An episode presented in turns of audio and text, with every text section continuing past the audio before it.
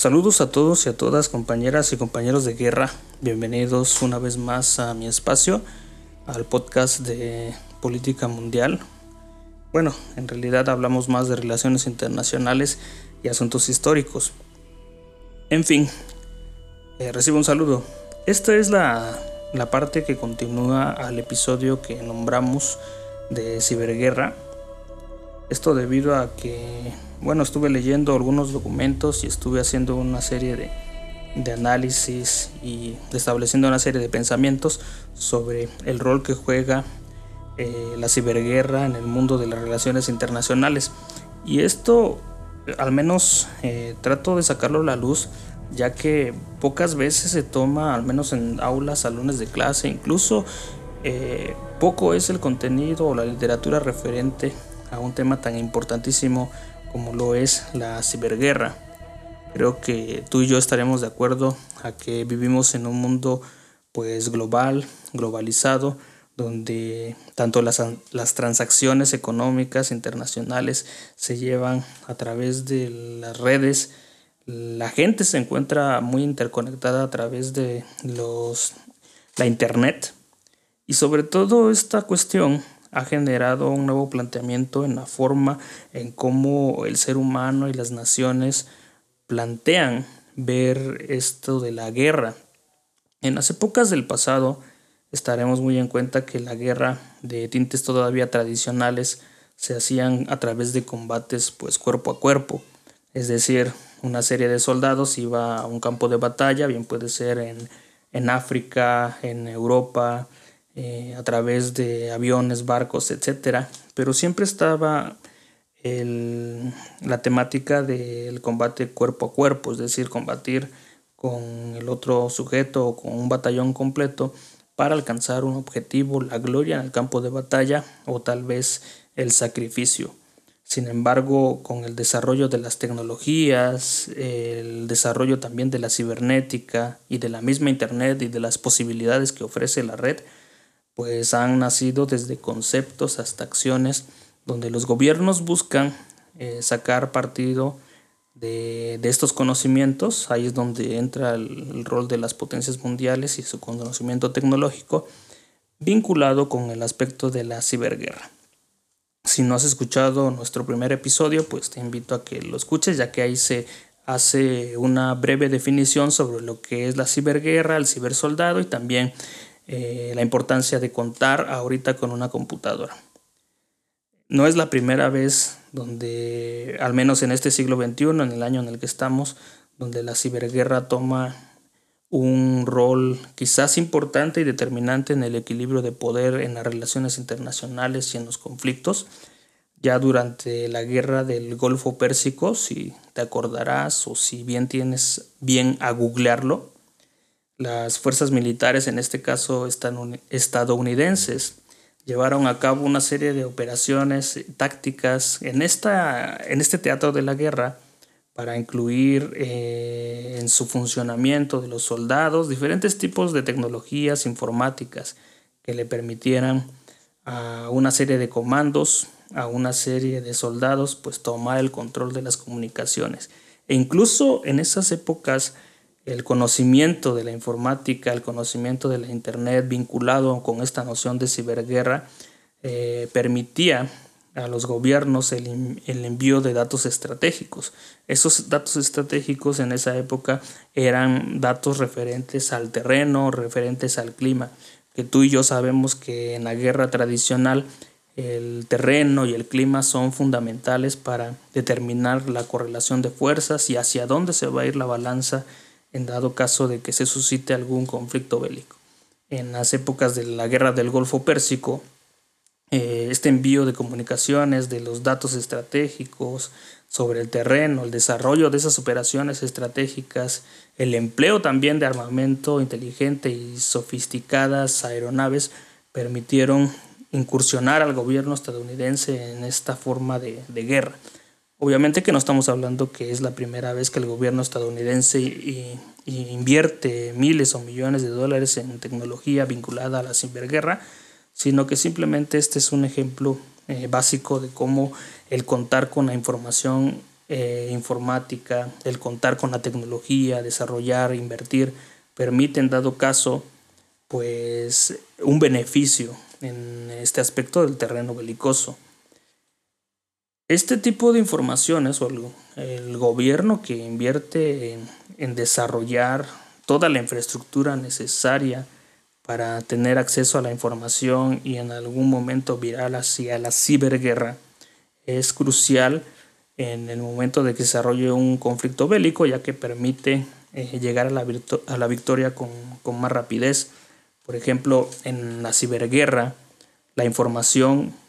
ya no es simplemente la posesión de cierto tipo de conocimientos, sino que la información se lleva a cabo a través de, diferentes acciones de guerra sobre un mismo terreno, es decir,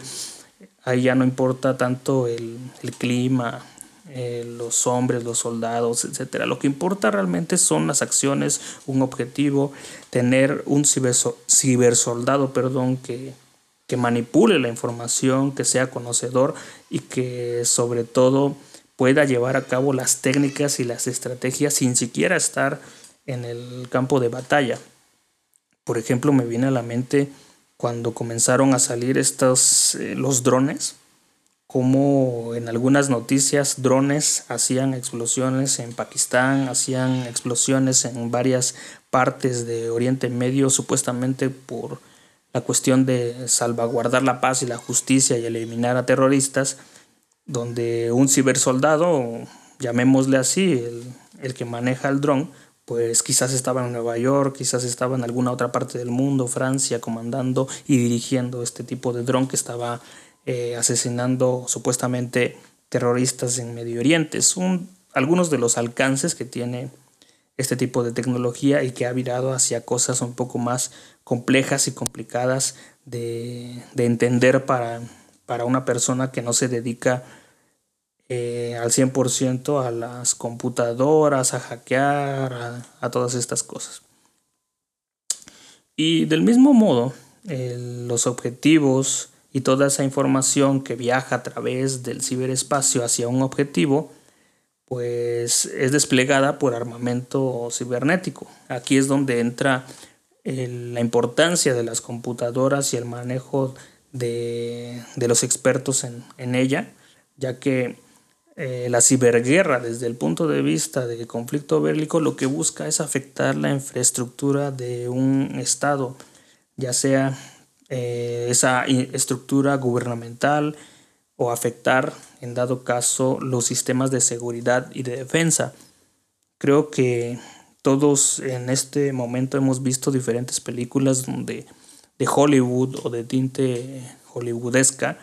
donde atacan hackers a diferentes gobiernos, bien puede ser el ruso, bien puede ser el norteamericano, y donde el, el presidente entra, da una serie de órdenes, para saber dónde fue llevada el hackeo, en qué parte del mundo, qué fue lo que, lo que hackearon, si fue información, si fue información bancaria, económica, etc. Y aunque estoy utilizando aquí un ejemplo, esto puede ser extrapolado a la vida real, al, momento actual, ya que eh, todos los gobiernos de países desarrollados pues también invierten en crear cibersoldados que sepan hackear y sacar información sensible y estratégica del enemigo, no, es algo nuevo. Los chinos lo hacen, los norteamericanos también. ¿Por qué no pensar que los rusos, tal vez hasta tu país, esté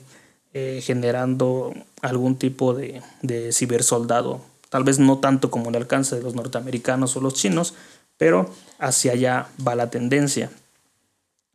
Eh, y como les decía también, eh, algunos ejemplos de ciberguerra de ciberguerra me refiero de afectación de lo que se supone que deberían de ser los objetivos. por ejemplo, eh, en, este, en este contexto, la ciberguerra busca alterar, incluso se puede hacer ciberguerra cuando una serie de hackers logran entrar a las a las hidroeléctricas, es decir, a la infraestructura a través de la web de hidroeléctricas y con ello a través de los botones de un teclado abrir las compuertas sin aviso que permitan inundar las poblaciones aledañas. Esto es real, esto es 100% un escenario real. Pues realmente sí. Eh, un hacker perfectamente podría entrar a un sistema de hidroeléctrica a través de sus computadoras y ordenarlo que las compuertas se abran. Otro ejemplo de ciberguerra, de cómo estos alcances o estas cosas que parecen de ciencia ficción han llegado hasta el mundo actual, eh, estaría el hecho de que un hacker puede hacer que los reactores eh, nucleares se recalienten y esto provoque una crisis quizás incluso de seguridad. Un hacker perfectamente podría hacer que los oleoductos de las refinerías ardan en llamas a través de cortocircuitos, a través de eh, enviar ahí un virus informático que altere el correcto funcionamiento de, oleoductos o refinerías. También eh, se puede hacer ciberguerra cuando los sistemas bancarios y financieros nacionales pues son hackeados o, o un hacker puede hacer a través de sus conocimientos que sufran estas plataformas bancarias pues desplomes informáticos y tú y yo sabemos qué es lo que sucede cuando una plataforma bancaria donde el dinero virtual está presente pues no se puede no se puede sustraer, no tenemos acceso a nuestro efectivo, a nuestra información personal, a nuestros movimientos bancarios. Sabemos muy bien que se puede generar en pocas horas toda una, una crisis